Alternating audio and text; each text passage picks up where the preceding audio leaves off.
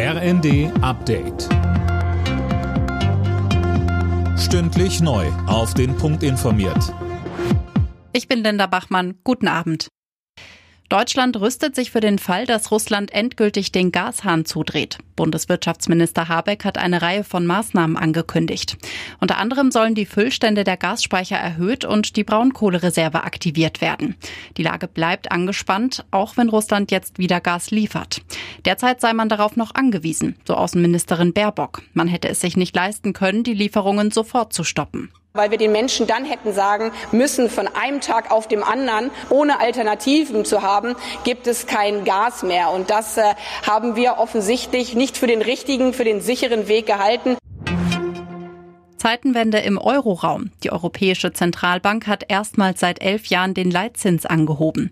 Künftig müssen Banken 0,5 Prozent Zinsen zahlen, wenn sie sich Geld bei der EZB leihen. Bisher lag der Leitzins bei 0 Prozent. Mit dem Schritt will die EZB gegen die hohe Inflation vorgehen. Ein höherer Leitzins soll dafür sorgen, dass es wieder attraktiver wird, sein Geld auf der Bank zu lassen. Dann wird weniger ausgegeben und das soll die Preise drücken.